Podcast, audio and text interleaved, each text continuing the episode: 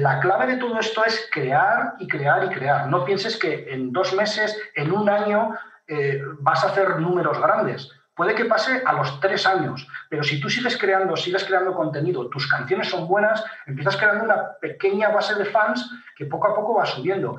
Bienvenidos al podcast de Red Sofa Networking Events. Descubre la nueva forma de hacer negocios. Crea y comparte tu Business Vitae para que más personas conozcan tu información de valor, tus intereses de negocios o los detalles de tus productos o servicios. ¿Necesitas un contacto específico? Haz networking de manera digital al ser parte de la red colaborativa para hacer negocios. Solicita conexiones con nuevas personas o ayuda a otros sugiriéndoles contactos de forma fácil y rápida. Red Sofa, la app para personas de negocios como tú. Este episodio fue grabado en vivo durante el evento La Música desde Dentro. Recuerda visitar nuestro site www.redsofa.global para ser parte de nuestros eventos. Quiero en este momento darle la palabra a nuestro speaker invitado, que es Iñaki, Iñaki Yarena. Bienvenido Iñaki, ¿cómo estás? Hola, ¿qué tal? Encantado. Buenísimo. Entonces, mientras eh, podés compartirnos eh, tu pantalla y preparar la presentación, quiero contarles quién es Iñaki, porque realmente es un honor para nosotros tenerte acá eh, sobre todo con toda la experiencia que tú tienes. Eh, Iñaki es un productor musical con más de 15 años de experiencia en algunos de los mejores estudios del mundo, como Abbey Road, como Real World, eh, Blackbird, Conk. Ha trabajado con ingenieros y productores como Ken Scott, que Ken Scott ha trabajado con The Beatles, con Rolling Stones, eh, con Elton John, ha trabajado también eh, con productores como Chris, que ha acompañado a Dua Lipa, Lady Gaga, Drake, a Toby, que ha trabajado con eh, Ed Sheeran, y artistas como Steve Nicks, Fleetwood Mac, Martina McBride, La Oreja de Van Gogh, Loquio, Em, Nacho Vegas, entre otros. Así que si ven, este es el, nivel, parte del playlist que escuchamos al inicio también son eh, algunas de las piezas artísticas en las cuales Iñaki ha trabajado como productor musical. Así que ansioso de escucharte, Iñaki, adelante y eh, todos los que tengan preguntas, dudas, los pueden hacer a través del chat. Al final vamos a tener un espacio de preguntas y respuestas, así que pues pueden colocarlas ahí y nosotros las vamos a ir filtrando para el momento final. Adelante, Iñaki. Bueno, muchísimas gracias. Eh, yo voy a hacer una pequeña presentación, pero estoy abierto a vuestras preguntas porque entiendo que tendréis muchas dudas, además muy dispares. Entonces, eh, todo lo que yo pueda responder, evidentemente, eh, lo responderé.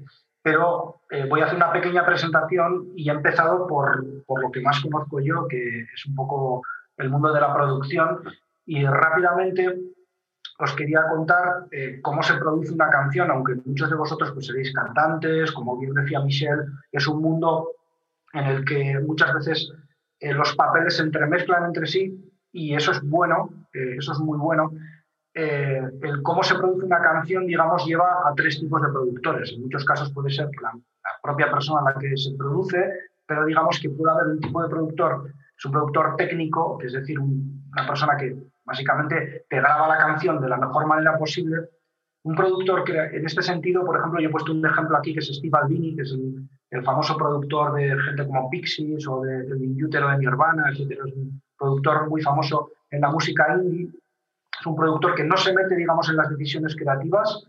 En el caso eh, contrario, justo, sería, por ejemplo, el de George Martin de, de The Beatles, que es, yo creo que el productor creativo por excelencia en el que trabaja, como aquí estamos viendo en la, foto con Paul McCartney, con el piano, diciendo, bueno, a ver, esta canción, este arreglo que hay en el estribillo, vamos a recortar aquí, vamos a acelerar la canción, etc. Y luego los productores, yo le llamo productores de rap, pero podría además ser también productor de rap, eh, música urbana, trap, etc. El más famoso y al que, digamos, yo más admiro es ni más ni menos que Dr. Dre. Eh, yo creo que también tiene su, eh, digamos, su característica diferente, ¿no? que él suele crear las bases, trabajar con, eh, en este caso, con el MC y trabajar conjuntamente de otra manera, ¿no? al, contrario que, que, lo que veíamos en el productor técnico. ¿no? Las fases de la producción musical con la que solemos trabajar habitualmente es la preproducción, la producción, que es lo que se conoce como la propia grabación, digamos, y la postproducción, que sería la mezcla y el mastering. La preproducción para mí es lo más importante, porque es la definición del proyecto, la elección del material, es decir, qué canciones vamos a trabajar. Esto es importantísimo, importantísimo, lo más importante de todo. Aquí es donde, eh, digamos, pondría yo eh, todo, todo mi empeño y todo mi dinero prácticamente. Eh, y luego, pues evidentemente, trabajar dentro de ese material con el que trabajamos la estructura, la dirección, los arreglos de las canciones y, en muchas ocasiones también el personal que va a trabajar en ese, en ese disco ¿no? o, en esa, en esa canción. ¿no? Es decir, si necesitamos un guitarrista, si necesitamos eh, pues lo que sea, ¿no? Eh, un arreglista, una sección de vientos, etc. Em, aquí he puesto varios tips que tiene que tener una buena canción. Son muy obvios, pero no por ello hay que dejar de recordarlos cada vez que hacemos una canción. Una canción tiene que tener un estilo, tiene, tiene que tener, digamos, una dirección que yo, que yo le llamo. Tiene que tener creatividad, es decir, no puede ser una canción eh, igual que, las, que todas las canciones que escuchamos habitualmente. Tiene que tener algo creativo, algo que llame la atención, porque si no, estás dentro de un mar en el que simplemente eres una gota de agua. Luego hablaremos un poquito de eso si queréis. Eh, tiene que tener originalidad, como digo, que tiene que ver evidentemente con la creatividad. Eh, pero a su vez tiene que tener una reminiscencia de algo conocido. Es decir, no, no le podemos dar al público algo absolutamente, eh, completamente diferente, ¿no? sino que tiene que tener ciertos toques para que el público lo haga suyo. Es decir, esto de alguna manera yo lo reconozco y lo hago mío, sea en el estilo que sea, sea los fans del heavy metal o sea eh, la gente que, le gusta, yo qué sé, ¿no? el jazz. ¿no? Tiene que tener la reminiscencia de algo que de alguna manera eh, tú, tú, ya has, escuchado antes. Tiene que tener, evidentemente, en ese sentido, la aceptación del público, tiene que sugerir y luego una cosa que es muy importante en el sonido y por supuesto en la música, porque la música al fin y al cabo eh, tiene que ver con el sonido, es la emotividad. O sea, tiene que emocionar. Si una canción no emociona, eh, no es una buena canción. O sea, o puede ser una buena canción, pero no es una canción maravillosa. ¿Qué es lo que necesitas? Tú, para estar ahí arriba, eh, necesitas eh, canciones maravillosas, en el estilo que sea, sea en el rock progresivo, sea en el death metal o sea, eh, yo qué sé, en el reggaetón. Da igual, tiene que tener una emotividad.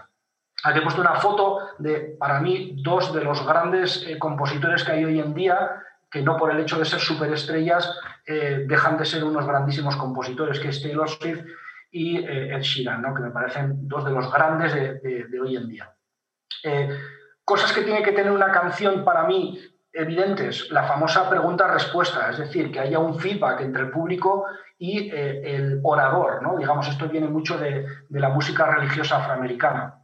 Y luego tiene que tener esa sensación de que el estribillo es el que habla del mensaje y el verso nos cuenta la historia de, lo que queremos contar. Es decir, el, estribillo es lo que hace que, todos juntos podamos eh, llegar a cantarlo. Eh, bueno, estos serían, eh, aquí había puesto, digamos, un esquema de las típicas estructuras, pero hay dos cosas que hay que tener en cuenta siempre a la hora de componer, y no por el hecho de ser muy obvias, son, eh, hay que obviarlas, digamos, a la hora de componer. Es muy importante. Y es que una canción tiene que tener cierta repetición y cierta contraposición a esa repetición. Es decir, tenemos que repetir lo suficiente como para que yo eh, me haga cargo de por dónde van los tiros, pero a su vez tiene que haber una contraposición y, por ejemplo, cada dos frases la melodía tiene que cambiar, la idea de la letra tiene que cambiar, el fraseo que vamos utilizando tiene que cambiar, los arreglos tienen que cambiar. No pueden ser los mismos arreglos en el primer verso que en el segundo verso. No puede ser el, mismo estribillo en el primero que en el segundo. Tenemos que meter algo nuevo, ¿no? algo que de alguna manera me haga que no me aburra a lo largo de, la canción. ¿no? Sean dos minutos, sean cinco o sean, eh, yo qué sé, eh, cualquier canción de Pink Floyd. ¿no? Entonces, todo esto es importante. Eh, consejos para crear buena música. Lo primero y lo principal, no solamente para crear buena música, sino para ser productor, para cualquier cosa, es escuchar muchísima música, todos los días, todos los días, casi como un ejercicio, como si estuviésemos haciendo gimnasia, como cualquier cosa. Tu gimnasia es escuchar música todos los días. Y luego mejorar creando, es decir, hacer canciones o hacer producciones, hacer mezclas, eh, masterizaciones, a lo que te quieras dedicar, ¿no? Que grabes todo. Eh, no cuesta nada poner la grabadora del móvil y que se grabe absolutamente todo, que no se espera la inspiración, es decir, que te fuerces a inspirarte, que leas libros, que sigas escuchando música, cualquier cosa, eso es importante. Aquí pone un ejemplo de Brian Eno, que tiene las famosas estrategias oblicuas, que es eh, sacar unas cuantas cartas en el que te van lanzando direcciones, digamos, a veces alocadas para que tú vayas hacia un sitio o hacia la otra a la hora de, crear. Y luego, evidentemente, si eres músico, aprende a tocar tocando ¿no? O sea, eh, y aquí ponía un ejemplo que para cuando eh, los Beatles sacaron su primer disco, llevaban más horas tocando en directo que U2 en toda su carrera o YouTube, como, como le llaméis. Aquí, en España le llamamos U2, que la verdad es bastante vergonzoso, pero bueno, eh, más horas que ellos, digamos, en toda su carrera, ¿no? Con lo cual, esto es importante a la hora de tener en cuenta. Como veis, yo soy muy Beatle maníaco y he puesto un montón de fotos de los Beatles, Aquí podríamos hablar de la grabación, pero me voy a saltar todo esto para ir a cómo funciona la industria musical, que quizás es lo más importante de todo, o a, lo que hemos venido. La verdad es que esta parte, eh, digamos, yo la veo desde, desde lejos, ¿no? O sea, yo, digamos, la veo después de haber entregado el paquete, pero quiero que, que la veamos un poco, por lo menos mi visión, esto es una visión personal de la industria musical. Entonces, la industria musical se basa básicamente hoy en día en dos caminos completamente diferentes. Una es el sello discográfico y otra es la autoedición. Es decir, yo eh, cojo y hago absolutamente todo lo que tiene que ver con mi proyecto, con lo cual yo tengo el control. El sello discográfico, ¿qué es? Que alguien tiene el control, alguien apuesta por mí, alguien pone dinero por mí de alguna manera, eh, o yo los contrato para que, digamos, pongan dinero por mí, y todo eso conlleva también eh, sus pros y sus contras, evidentemente. Las discográficas son el alma de la industria y mm, de verdad, dentro de las discográficas hay gente que tiene auténtica pasión por la música, no los tenemos que ver como, como ogros, pero sí que es cierto que es más difícil que se fijen. Las grandes discográficas, que suelen ser las tres medios, eh, ya los conocemos todos, Sony, Universal y Warner, eh, no se van a fijar en ti si no tienes unos números completamente espectaculares. Si no eres ya, entre comillas, un artista crecidito, si se le puede decir así, no se van a fijar en ti. Eh, lo siento mucho, pero hasta ese momento tienes que crecer. ¿Cómo puedes crecer? De dos maneras. Puedes crecer como freelance, es decir, trabajando eh, tu propia carrera, o puedes crecer como una discográfica independiente, que eso sí que se suelen fijar en, digamos, los pequeños artistas. Pero a su vez, pues tienen menos presupuesto, tienen menos eh, para arriesgar, eh, no tienen, digamos, eh, no abarcan tanto como, como, una mayor, como es, vamos, o sea, es completamente entendible, ¿no? Que, las pequeñas discográficas pues tienen mucho menos de todo esto, tienen menos capacidad, tienen menos personal, entonces todo esto hay que tenerlo en cuenta.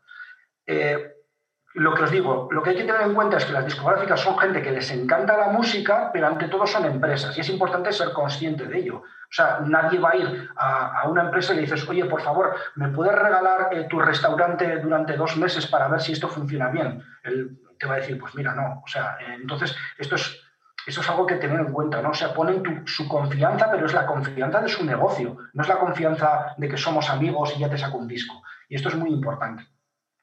Luego, eh, aquí he puesto algo que tiene que ver con la media habitual de los royalties, eh, que está entre un 10 y un 15%. Esto depende y está cambiando mucho en los últimos años. Eh, hay que decir que los sellos independientes suelen apostar más, como decía, por los artistas emergentes, pero no tienen el presupuesto, la estructura de los grandes. Pero eso no significa que no sean buenos.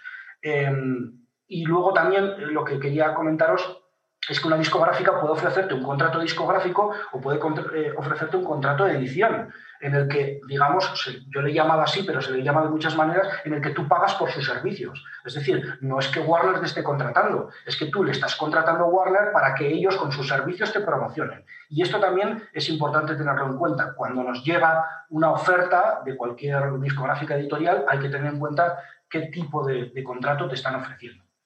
Luego, otras cuestiones a tener en cuenta, eh, y esto tiene que ver más con la autoedición. Eh, los servicios de streaming reciben todos los días, es decir, cada día, decenas de miles de canciones. Es decir, dentro de las decenas de miles de canciones está la tuya. Y esto hay que tenerlo en cuenta, porque tú tienes que pelear con decenas de miles de canciones. Y esto no somos conscientes de ello. ¿vale? Entonces es muy importante cómo posicionarse, el subidor con el que utilizas, sea DistroKid o el que sea CD Baby, el que sea. Esto, todo esto es muy, muy importante porque para hacer que, entre comillas, Spotify, Tidal, cualquier otro servicio de streaming se fije en ti, es, muy complicado ¿no? que, esto, que esto ocurra. Vale. Un artista hoy en día, para mí, tiene que tener una gran parte de influencia, es decir, tiene que estar todos los días en todas las redes sociales que pueda y todo esto es muy complicado. Por eso, evidentemente, es muy difícil de llevar por una sola persona y en ese aspecto, eh, por ejemplo, eh, iniciativas como Catarsis, ¿no? en el que, digamos, eh, puedes optar por diferentes tipos de servicios es importante, ¿no? Para ponerse en comunicación y decir, necesito a alguien que me promocione, necesito a alguien que, me produzca, necesito a alguien que se encargue de las redes sociales. Eh, todo esto es, es, muy importante y hay que preparar, digamos, algo de presupuesto o de esfuerzo, porque aquí ya sabéis que todo tiene que ver o, lo pagas, ¿no? Es como si vas a pintar tu casa. Si vas a pintar tu casa la puedes pintar tú y te va a costar el tiempo que te cueste y la vas a pintar como seas tú de pintor, lo bueno que seas tú de pintor, o lo puedes eh, contratar a alguien, pagar y que te lo deje perfecto, ¿no? O casi perfecto. Y luego, eh, otra cosa que hay que tener en cuenta es que por eso yo siempre apostaría ahora, hoy en día, por el streaming, porque las radios, digamos, los, los, servicios antiguos eh, de, de, comunicación, los medios de comunicación antiguos, ya se están fijando prácticamente totalmente en los números de streaming. Y esto es importantísimo. Es decir, si un artista no tiene buenos números de streaming, no tiene buenos números en redes sociales, es muy, muy difícil, muy difícil que al final aparezca en los medios de comunicación, digámosle, antiguos. Em, ideas que daría yo como tips, eh, pero vamos, ya digo que yo no soy nadie, eh, simplemente os doy las, las que en mi opinión son importantes. Que no vayas de lo que no eres, que seas real y auténtico. Es decir, si, no has nacido en el Bronx, eh, no puedes ir de rapero del Bronx, tendrás que ir eh, de, rapero de donde sea, seas de Madrid o seas de donde sea. Y eso es importante porque la gente no es tonta. Eh, que pongas gran parte de tu presupuesto en la promoción en el mercado digital, no la promoción en general y de repente pagar miles de euros para que una revista musical te saque, porque eso no tiene ningún sentido hoy en día a no ser de que sea una revista específica de algo concreto, pero y aún así, ¿no? Eh, yo me centraría en, evidentemente, poner dinero, pero poner gran parte del dinero en el, presupuesto de promoción, mucho más allá, aunque esto vaya, digamos, contra mi propio tejado, eh, en cualquier otro terreno que tenga que ver pues, con la producción o lo que sea. Tienes que reservar gran parte de ese dinero para la promoción de tus, de tus trabajos. O, como decía antes, igual no es dinero, pero es esfuerzo, tiempo, etcétera. Luego, que trabajes en colaboración con otros artistas y creadores, que es una manera de promocionarte, es decir, crear esa comunidad, lo que comentaba antes Michelle, o sea, hay que crear una comunidad, hay que trabajar conjuntamente porque eso te, hace, te abre oportunidades. Y luego, otra cosa que la gente no suele hacer es darle siete vidas a una canción. Ya no solamente estoy hablando de que no se saquen discos, que hoy en día no tiene mucho sentido sacar un disco de golpe y porrazo, sino ir sacando canciones y canciones y luego al final lo puedes completar en una colección. Pero además de completarlo en una, de una colección, esas canciones tienen muchas vidas. Pueden tener un remix, pueden tener una versión acústica, pueden tener una versión con una colaboración, puede ser un vídeo casero que te grabas tú en tu casa y que ven cómo tocas la guitarra acústica, cómo tocas el piano eh, en, un lugar concreto. O sea, hay como muchísimas maneras de darle más vida a esas canciones para que al final la gente se le quede. Porque tu manera, digamos, de utilizar esa rueda de repetición es precisamente haciendo versiones de la misma canción. Y luego, bueno, pues eh, podríamos hablar, esta es la, la, cadena clásica de publicación de un disco, por si no la conocéis, es la típica que se hacía el CD Master, se llevaba a la fabricación, se hacía un, adelanto que era un pre-single habitualmente, eh, luego se hacía el single que normalmente iba eh, unido a un videoclip. Todo esto ya digo que es como algo arquetípico, pero podría cambiar, depende de cada proyecto. Y luego se hacían las entrevistas, la promoción, las entrevistas en, en, los medios de comunicación, etcétera, etcétera, y el lanzamiento del disco. Y ahí, un poquito después, ya comenzaba la gira, ¿no? Y a partir de ese momento, el, disco seguía teniendo mucha vida. Hoy en día no tiene ningún sentido. ¿Por qué? Porque mmm, demandamos, demandamos muchísimo, demandamos muchísimo nuevo, contenido nuevo. Entonces no tiene ningún sentido, digamos, poner todos los huevos en la misma cesta y luego olvidarte de la cesta durante dos años hasta que termina la gira y vuelves a hacer otro, otro disco. En ese sentido, tenemos que volver un poco a la filosofía que había en los años 50 y sobre todo en la década de los años 60, donde los artistas igual sacaban dos discos, por poner un ejemplo, cada año, es decir, sacaban un disco aproximadamente en verano y otro aproximadamente en Navidad. Y entre medias estaban sacando singles, con lo cual eh, estamos hablando de que cada, cada, artista estaba produciendo pues, un mínimo de 30 canciones al año. Y esto es muy importante, o sea, eh, es muy, muy importante que lo tengamos en cuenta, porque esto cambió a partir de los años 70 aproximadamente y desde entonces hasta ahora prácticamente nos habíamos olvidado de este tipo de industria. La cadena de publicación de un disco en, digamos, en la autoedición, eh, hoy en día además tiene otro, otro cariz, ¿no? que es se hace el archivo máster, de ahí se pasa a un distribuidor digital, hay un montón. Eh, yo recomiendo que os fijéis en aquellos, no voy a dar muchos nombres porque tampoco quiero hacer publicidad, pero que os fijéis en aquellos que trabajan con los servicios de streaming que vosotros queráis. O sea, si vosotros queréis estar en Spotify, fijaros en cuáles son los distribuidores amigos de Spotify, porque esto es importante, porque al final estás compitiendo, ya digo, con 10.000 canciones cada día, por decir una cifra, ¿eh? pero que pueden ser muchas más. Después hace un adelanto en redes sociales, se llega a la propia publicación en las plataformas de streaming y al final pues ya hay pues, entrevistas, la promoción, todo lo que ocurre a partir de ahí. Entonces, como ya veis, es un camino eh, muy, muy diferente al de eh, la estructura clásica. Entonces, tenía mucho más que explicar, pero casi prefiero que vayamos a, preguntas y a dudas que, que, que tenga la gente. Voy a dejar de compartir, si os parece.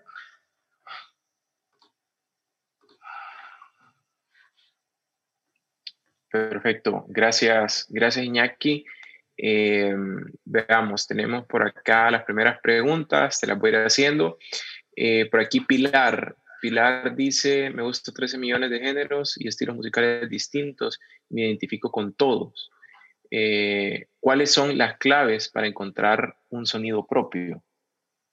¿Cómo puedes definir como tu, tu, tu, tu esencia? Creo que se refiere Pilar. Vale. Yo creo que eh, a lo largo de, digamos, de tu carrera, si eres una persona que ha empezado en esto, por ejemplo, eh, lo tienes que ir encontrando. Y la forma de encontrarlo es haciendo. Y tú también te darás cuenta de cómo te, te sientes cómoda. Si te sientes cómoda eh, creando canciones y de repente te ves que con tu guitarra acústica y con tu voz y con un sonido super folk comienzas haciendo cosas, no pasa nada porque luego con el paso del tiempo añadas eh, elementos electrónicos o te pases absolutamente a otro género. ¿no?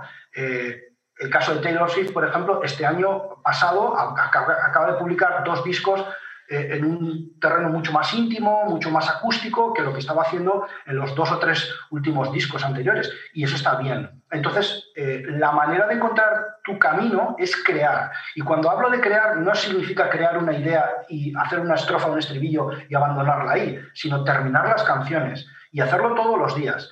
Y, fijarte en tus influencias, fijarte luego, eh, digamos, tener esa capacidad para luego coger una revisión y decir, vale, he creado 15, 20, 35 canciones este mes y ahora voy a ver qué es lo, lo que realmente me mueve de todo esto y hacia dónde eh, dirigir. Y luego, una vez que tienes eso, apoyarte en una opinión eh, de terceros, ¿no? O sea, que puede ser un productor musical, puede ser un amigo, puede ser gente con la que empieces a colaborar, que también sean eh, compositores que están empezando o que ya llevan más tiempo, etcétera. Pero siempre que de alguna manera prevalezca tu, tu, opinión. O sea, esto también es importante. Los productores tenemos que respetar siempre quién es el creador de la canción. Y, esto también muchas veces eh, se olvida o, no se tiene en cuenta. Perfecto. Bueno, buenas noticias que estamos teniendo varias preguntas y, y así que vamos a intentar abarcarlas todas. Eh, por favor, si pueden ir poniendo los demás para que podamos irlas compartiendo. Aquí nos preguntan si los números de reproducción son bajos, ¿cómo puedo hacerme yo más popular si no soy una persona tan activa o reconocida en redes sociales? Vale. Esto es, muy complicado, porque aquí es donde, donde está el problema, ¿no? Eh, cuando ya, como los, servicios de streaming, eh, absolutamente todo lo que mueve la industria de la música hoy en día funciona con algoritmos. Entonces el algoritmo tiene ciertas bases y ciertos tips eh, con los que si tú los tocas, por ejemplo, con las, digamos, con los mismos medios, no es lo mismo que tú hagas, cuando vas a subir la canción a Spotify, no es lo mismo que tú hagas un tipo de descripción de la canción u otro. Y esto es importantísimo, que tú eh, la nombres de una manera u otra. Entonces, lo más importante de todo, lo más importante, por supuesto, es tener un buen material, tener muy buenas canciones. Pero cuando digo muy buenas canciones, no, es que prácticamente diría que tienen que ser las canciones excelentes. Tus canciones tienen que ser mejores que las de Ed Sheeran o que las de Taylor Swift o que las de cualquiera, porque a ellos, ellos ya juegan con ventaja, ellos ya lo han conocido todo eso. Y no estoy hablando de que la producción tenga que tener una super calidad, estoy hablando de la calidad de la propia canción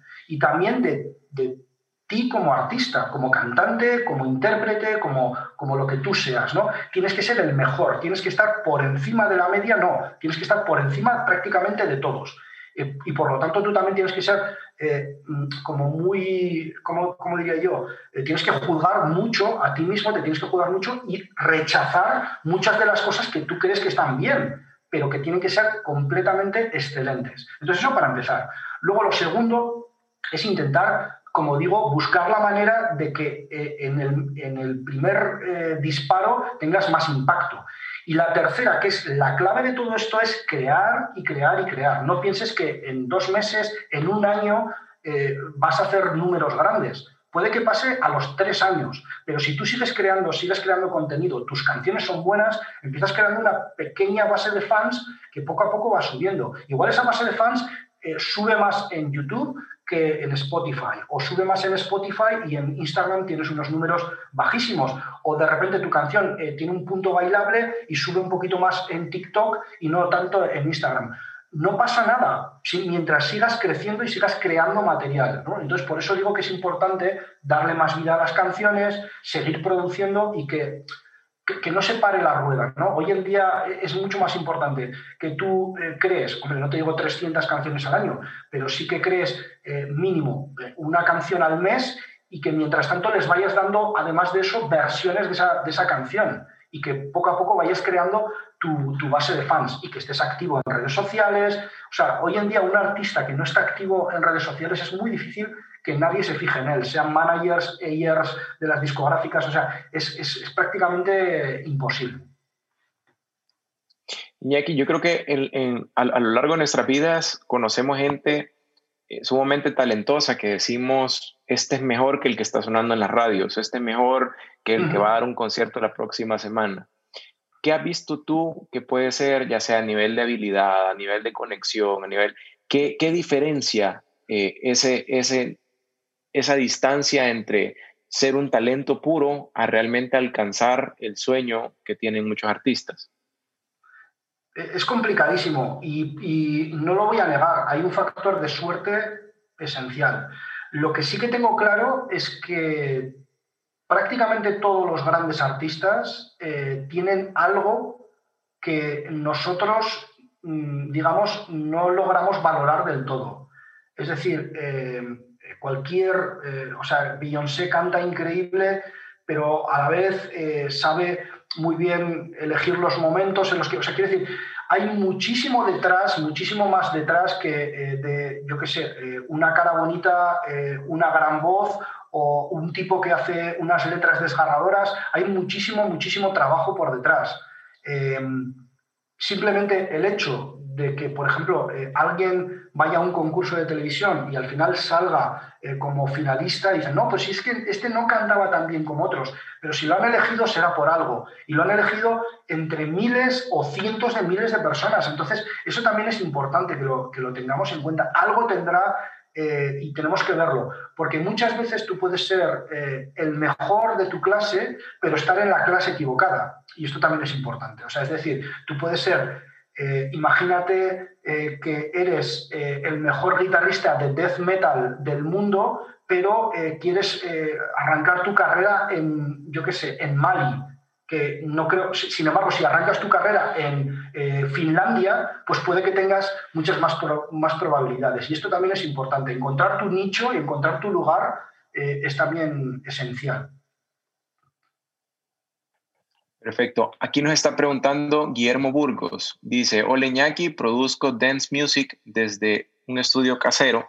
Recientemente salió a la venta un remix que hice para un amigo y la disquera de su amigo.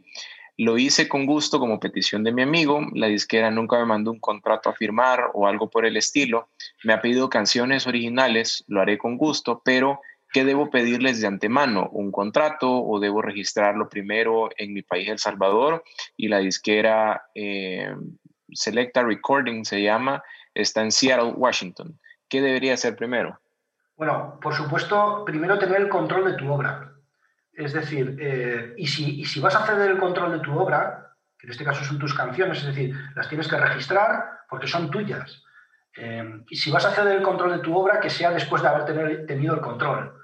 Eh, es muy importante. Entonces, registrar evidentemente tus canciones antes de que, de que pase por, por, ninguna mano, por la de nadie. en muchas ocasiones, perdón, en muchas ocasiones eh, todo lo que se hace, digamos, en un disco va muy en secreto, porque muchas veces es, importante no tener, digamos, eh, gente por detrás que te pueda, digamos, usurpar ideas. Eh, entonces, todo esto hay que tenerlo en cuenta, porque al final con eso muchas veces se pierden muchas oportunidades y te encuentras con que de repente tu música o parte de tu música o parte de tu idea musical, de repente eh, alguien la, ha sacado. Entonces tú estás, eh, digamos, emocionado porque alguien ha contactado contigo y porque es una discográfica y porque tu música de alguna manera va, a estar en el mundo y te olvidas de que al final has perdido eh, el control o se lo has cedido amablemente o no tan amablemente a, alguien. Entonces, lo más importante es tener primero el control. Y una vez que ya tienes el control, es como quien dice, eh, eh, una vez que, tienes el control, negocias de igual a igual. Y esto es importantísimo. Perfecto. También ahí compartió su remix. Ahí dejo el link por, por si, por si lo, querés, lo, lo, querés escuchar o alguien, o alguien de la audiencia lo quiere escuchar. Juan Pablo Lazo nos dice, ¿qué equipo recomendarías o vale la pena tener si deseas hacer grabaciones desde casa? Si, por ejemplo, tenés el talento y querés empezar a hacer tu primera producción, ¿cuál es el kit básico que tú recomiendas, Vale. Em, el kit más básico empieza por saber. O sea, lo más importante es saber. Es decir, em, aprender lo máximo posible. Más allá de cualquier micrófono, cualquier. Entonces, luego, no voy a evadir la pregunta, pero quiero que esto quede muy, muy claro. Eh, yo tengo un estudio de grabación, eh, mejor, peor. Eh, he trabajado, como bien has comentado, en estudios muy grandes del mundo. ahora mismo, el, diría 80% del trabajo que estoy haciendo lo estoy haciendo en este cuarto en el que tengo una tarjeta de sonido Audient que vale 200 euros o 200 dólares aproximadamente. Tengo un micrófono aquí que vale unos 100 dólares aproximadamente eh, y tengo unos altavoces que valdrán unos 300 dólares y luego sí que tengo unos buenos auriculares, que ahí sí que, porque la monitoría es importante a la hora de, pues, de mezclar y tal, que es, es, mi trabajo. Eh, aquí es donde trabajo habitualmente y es que además me siento muchísimo más cómodo que en el estudio con equipos de miles de, dólares y que, que, de alguna manera no, me, hacen sentir más incómodo, me hacen sentir como que estoy trabajando em, de una manera más, más industrial. ¿no? Eh, trabajo en casa y, trabajo muy, muy cómodo. Entonces, eh, ejemplos, por ejemplo, eh, un micro de, de, menos de 100 dólares que se llama SV8, ¿vale? Que es un micro maravilloso, es de una marca que se llama S Electronics y que suena súper bien. Pero si no, el clásico Shure SM57, que es el, SM57, es un micro con el que se puede... Bueno, bueno, nosotros muchas veces lo utilizamos porque lo tenemos aquí a mano para hacer coros. Y los coros que suenan en discos con discográficas están hechos con el, con el, con el SM57, ¿vale? De Shure. Eh, si te quieres ir a un poco más de presupuesto, que valga unos 400 euros, eh, está el, micro, el Shure SM7, SM7, para mí es uno de los mejores de los mejores micros de voces. De hecho, yo lo prefiero a micros que tenemos de miles de euros en el estudio y prácticamente lo prefiero siempre o casi siempre, ¿vale? Es un micro que suena vamos, es el típico micro que ahora se utiliza mucho para el podcast, que muchos de los artistas que salen haciendo sus eh, streaming eh, en directo desde su casa lo están utilizando. Y luego una tarjeta de sonido que suene realmente bien y que tenga buenos previos. No te fijes tanto en el hecho de que tenga muchas funciones, sino que tenga buenos preamps y que tenga eh, un buen convertidor. Y en ese caso yo recomiendo eh, la Audient eh, ID, ¿cómo es? ID14, ¿vale? Que tiene dos canales, etc. Si tu intención es grabar a un grupo de músicos, a una banda, etc., aquí ya estamos cambiando porque digamos que esto, esto también lo tienes que tener en cuenta. Pero lo más importante de todo, lo más importante de todo es que sepas manejar tu equipo, que seas muy bueno en eso, antes de gastar, como yo hice en su momento, eh, miles y miles o cientos de miles de euros. O sea, yo creo que hoy en día eh, devolvería gran parte de, lo que me gasté en su momento. Ok, gracias. Tenemos, tenemos varias preguntas. Dice Nelson Alejandro Hernández. Eh, Oleñaki, ¿sabes qué es lo que más buscan las discografías en un artista? Es decir, un artista para producir desde cero con sus condiciones o evitar una inversión inicial. Eh, o un artista que tiene ya una, una mediana promoción en redes sociales y así invertir menos. Saludos. Vale, em, bueno, esto lo tendría que, contestar sobre todo las discográficas, pero eh, yo te voy a dar una pista y es que una gran discográfica, como te comentaba antes, nunca, nunca va a apostar por un artista eh, que está completamente, digamos, a cero. Es decir, alguien que no tiene más que, yo qué sé, 100 eh, mm, reproducciones en Spotify, ¿no? O sea, todo eso nunca va a ocurrir, nunca va a ocurrir, por muy bueno que sea. O sea, van a dejarlo crecer y cuando ya ven que, puede ser un árbol que da sus frutos, entonces puede ser que contacten contigo. Eh, una discográfica más pequeña, una discográfica independiente, puede ser que vea cosas, son gente como más, digamos, eh, más soñadora y, ahí sí que puede haber ese, ese, campo. Y lo lógico es que a una discográfica grande llegues a través de una independiente o a través de que tus números han crecido lo suficiente a lo largo de los años, porque yo no creo que, ocurra eso de un día para otro, em, o, por un evento que ha ocurrido, o porque has ganado un concurso que de repente lo ha visto miles o millones de personas y de repente, ¡boom!, creces y ahí aparece, ¿no? Eh, digamos, ahí levantan la mano las grandes discográficas y dicen, uh, mm". Pero yo también te animaría a que te plantees eh, la parte de la, de la autoedición, porque hoy en día eh, es muy importante y cada vez tenemos más, más medios. Perfecto. Eh, tenemos aquí, dice, buenas, buenas Iñaki, Egoy desde Pamplona. ¿Conoces BitClub? Es una distribuidora digital. ¿Qué te parece? No la conozco, no lo siento, Egoy, no la conozco. Ok, eh, Perfecto. Lo que, lo que sí que le recomendaría es que se fijase eh, si, su idea es que eh, las, eh, sus canciones tengan más visibilidad, sean Spotify o sean Tidal, Apple Music, Deezer, la que sea, que se fije en qué distribuidoras son las que más trabajan o las que más trabajan conjuntamente con esos grandes servicios de streaming. Si tu idea es otra completamente diferente y estar más en Bandcamp o en otros lugares, que también lo, recomiendo, entonces me callo. Pero que se fijen muy bien en, quiénes trabajan con quién. Y esto es muy fácil de encontrar en, Google, vamos, o sea, es muy fácil. Eh, solo para dar un poco la respuesta de Iñaki, yo, perdón, que pues ahorita hablando con Universal y todo esto, sé que han hecho un contrato con TikTok eh, y que pues ahí realmente ahorita es lo que se está moviendo por ahora. Vamos, que si quiere en plan empezar en algo, pues TikTok es la movida, creo, personalmente, vamos. Y luego Catarsis, pero bueno, ese es otro tema. Así que, no, sin más. Perfecto. Tú estabas hablando de, de, de, de Bandcamp. Aquí dice eh, Manuel Figueroa, ¿qué opinión tiene sobre Bandcamp? Eh, parece que se está convirtiendo en una plataforma muy llamativa para artistas, tanto nuevos como consolidados. Eh, ¿Cómo crees que este puede influir en la industria?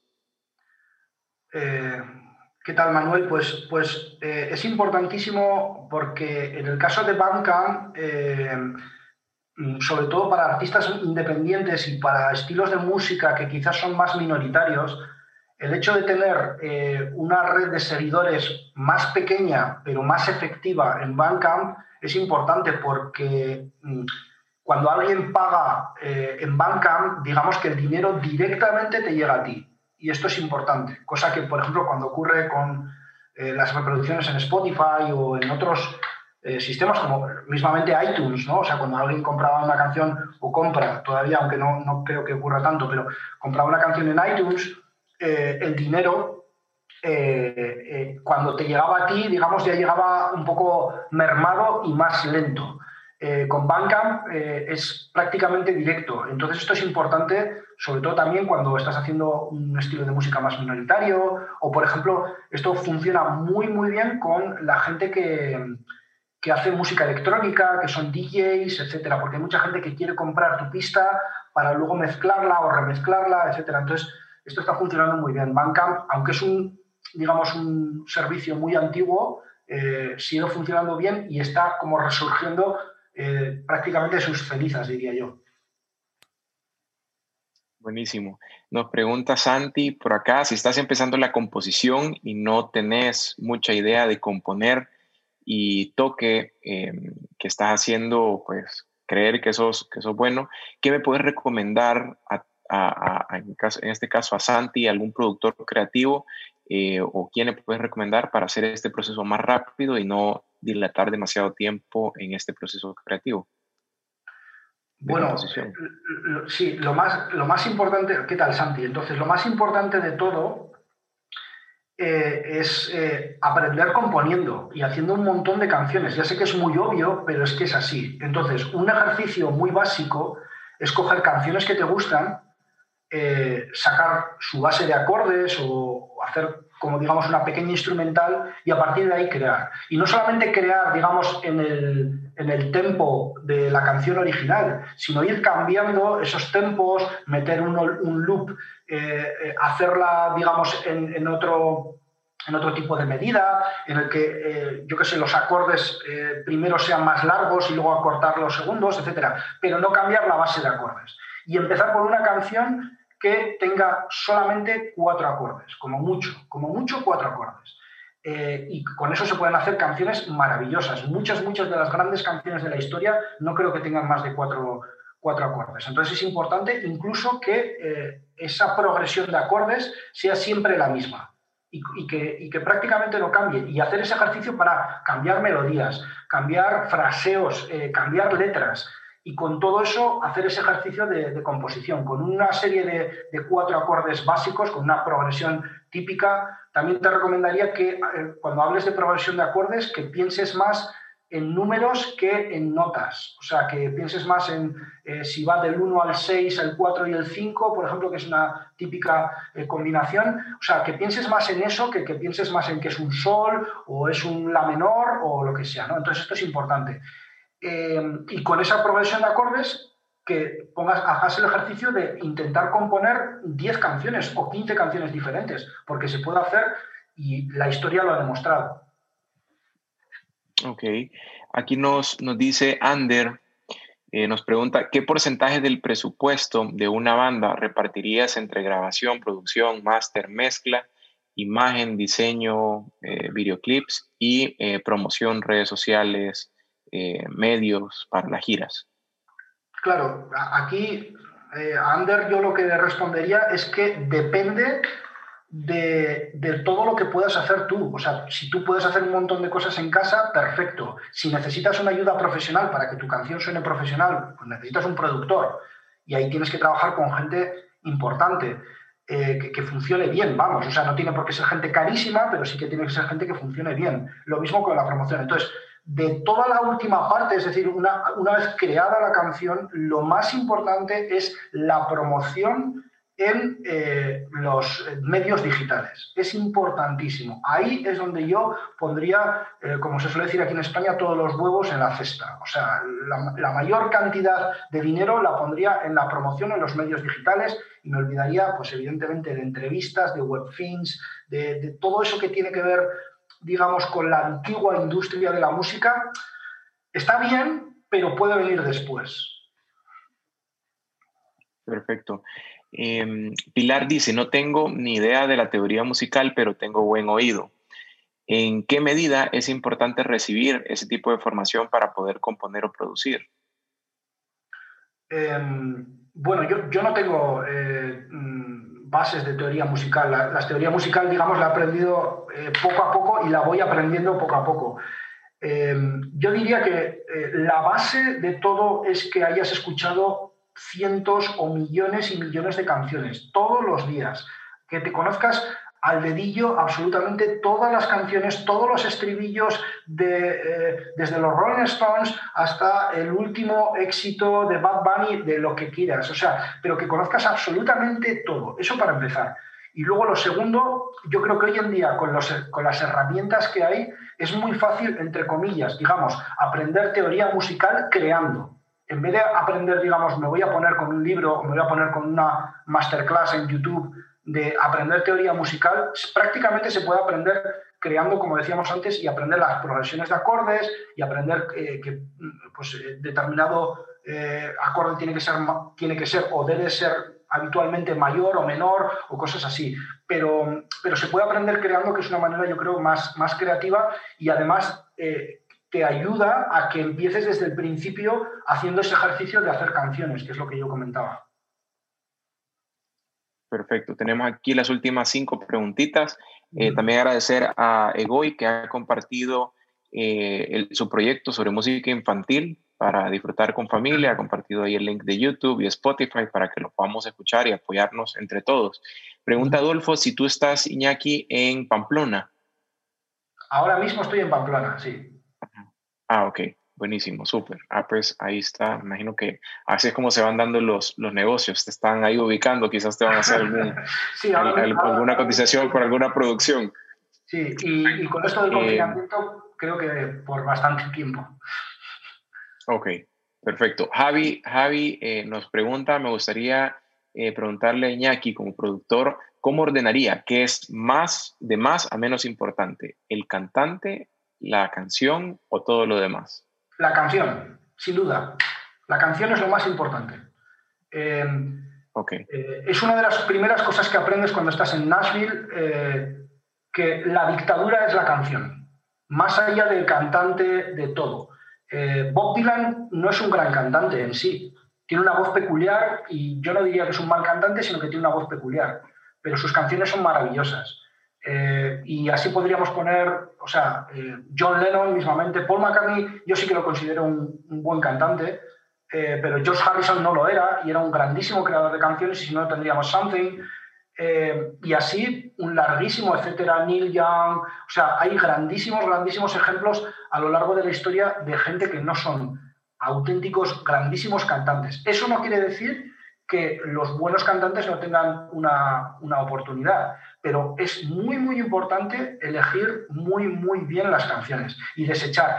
Em, eh, creo que en un documental eh, sobre Quincy Jones, que es uno de los mejores productores de la historia, él decía que en el thriller de Michael Jackson eligieron las canciones entre 300. Es decir, había 300 propuestas de canciones para al final elegir nueve temas que son los que aparecen en el disco, nueve, diez, once temas que son los que se produjeron finalmente en el disco y que luego aparecieron menos. O sea que esto es muy importante, de 300 canciones que se hicieron a lo largo de, esos dos años, al final se quedaron pues con 10, con 11, que al final luego terminaron siendo menos. Perfecto. Alberto Bonía pregunta, ¿qué te parece la irrupción de la música latina en el consumo global por encima incluso de la anglosajona?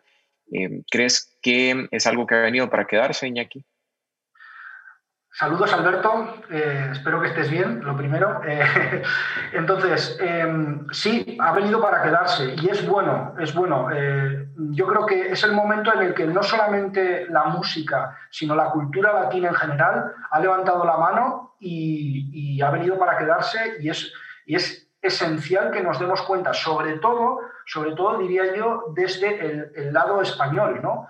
porque compartimos muchísimo y muchas veces eh, hemos girado la cabeza, yo el primero, hacia eh, el ámbito anglosajón y no tanto hacia el, hacia el ámbito eh, latino, ¿no? que compartimos absolutamente, vamos, prácticamente todo lo que tiene que ver con lenguaje, cultura, forma de ser, yo qué sé, aprecio por la familia, un montón de cosas que, que digamos, que, que nos, nos une más que nos diferencia. Entonces es esencial, esencial que, siga así y yo creo que ha venido para quedarse. Otra cosa es que estilos como el reggaetón llega un momento en el que se quemen, lo mismo que se quemó en su momento la música disco, se quemó, eh, yo qué sé, eh, lo que sea, ¿no? El, pop punk, etcétera, etcétera, etcétera.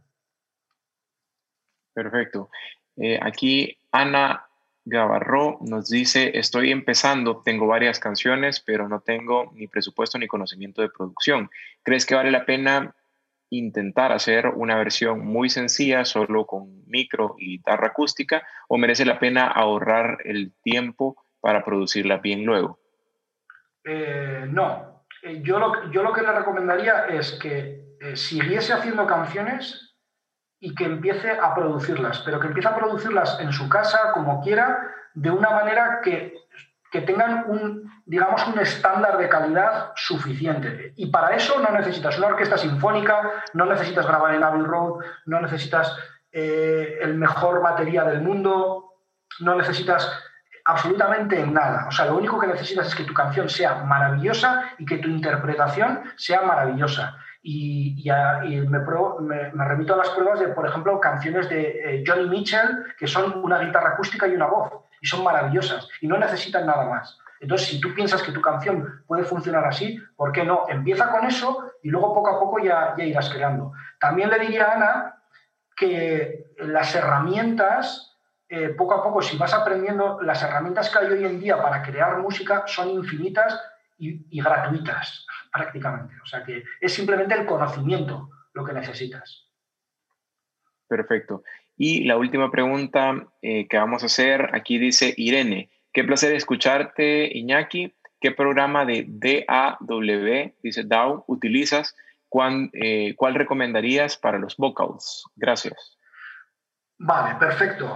Encantado, Irene. Bueno, pues eh, eh, yo lo que más utilizo, evidentemente, que es lo que utilizamos casi todos los profesionales de la industria, es Pro Tools. ¿no? O sea, Pro Tools es como el gran, no sé, es como el, eh, el gran estándar de la industria, donde se producen, se mezclan los discos, eh, tiene un, digamos, una forma de rutear y luego también que, que llevo utilizándolo pues 15 años ¿no? o más. Entonces, eso es lo que, lo que me marca también. Eh, a la hora de crear música, si, estuviese creando música, por ejemplo, eh, música electrónica, etcétera, ahora estoy, por ejemplo, eh, en un proyecto que está empezando en ese, en ese sentido, me gustan más programas como Ableton Live, porque que, yo creo que tienen tienen una capacidad para hacer música no lineal, es decir, tú puedes estar reproduciendo un loop durante mucho tiempo y la canción, digamos, eh, avanza si tú quieres que avance, ¿no? Entonces, eh, para todo lo que tenga que ver con música electrónica, urbano, etcétera, programas como Ableton Live, eh, FL Studio, yo creo que funcionan mejor que Pro Tools. para, para tips para voces, lo más importante no es el el DAW, digamos, el, programa que utilices, sino lo más importante es, eh, digamos, los plugins que utilices, el procesamiento que utilices, primero, cómo se graba, evidentemente, pero una vez que se ha grabado, cómo hagas ese procesamiento. Entonces, hay plugins que funcionan muy, muy bien.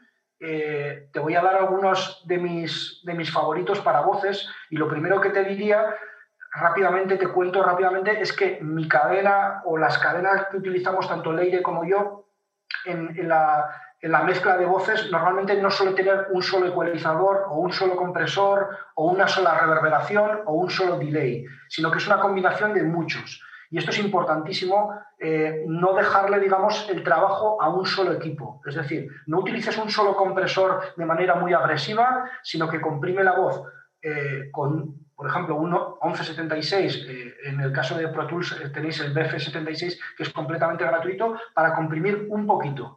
Después, en la misma cadena, igual metes un ecualizador, ajustas, en la misma cadena vuelves a hacer o con otro compresor tipo, por ejemplo, LA2A, un compresor más lento, en la misma cadena, después vuelves a meter otro ecualizador, en la misma cadena metes, por ejemplo, un deesser para cortar, digamos, toda la estridencia de las S, y en la misma cadena metes, por ejemplo, al final del todo un limitador o un, eh, digamos, una automatización de, esa voz. Y al final del todo haces el ride de vocals, que es eh, subir, por ejemplo, en las estribillos, en las partes, en las estrofas, aquí, que es justo donde no se le escucha bien al cantante, hacer un trabajo minucioso. Eso lo hacemos con cada una de las sílabas prácticamente de todos los discos que hacemos. Y esto es importantísimo.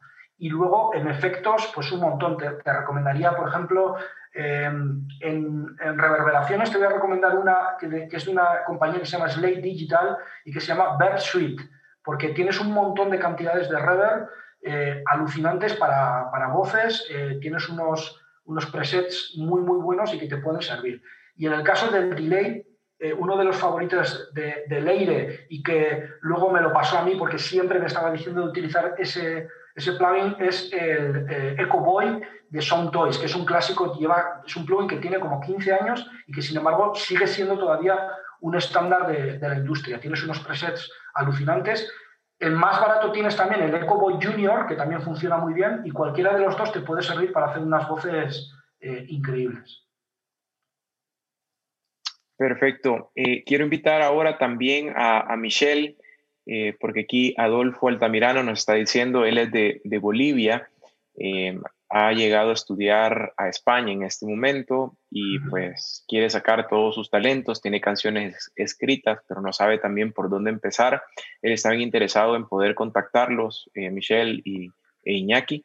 Ahí deja su Instagram. Yo quiero aprovechar este, estos últimos minutitos para darle la palabra a Michelle, pero también para que todos los que estén acá conectados puedan compartir sus playlists, puedan compartir sus perfiles de Instagram, porque yo creo que el, el apoyo y el crecimiento de, de, la industria musical empieza por ahí, por apoyar los que están en esta misma situación. Así que eh, compartan eh, eh, a través del chat para que todos quedemos conectados. Y Michelle, te dejo las palabras de cierre. Iñaki, increíble escucharte y aprender un montón de voz.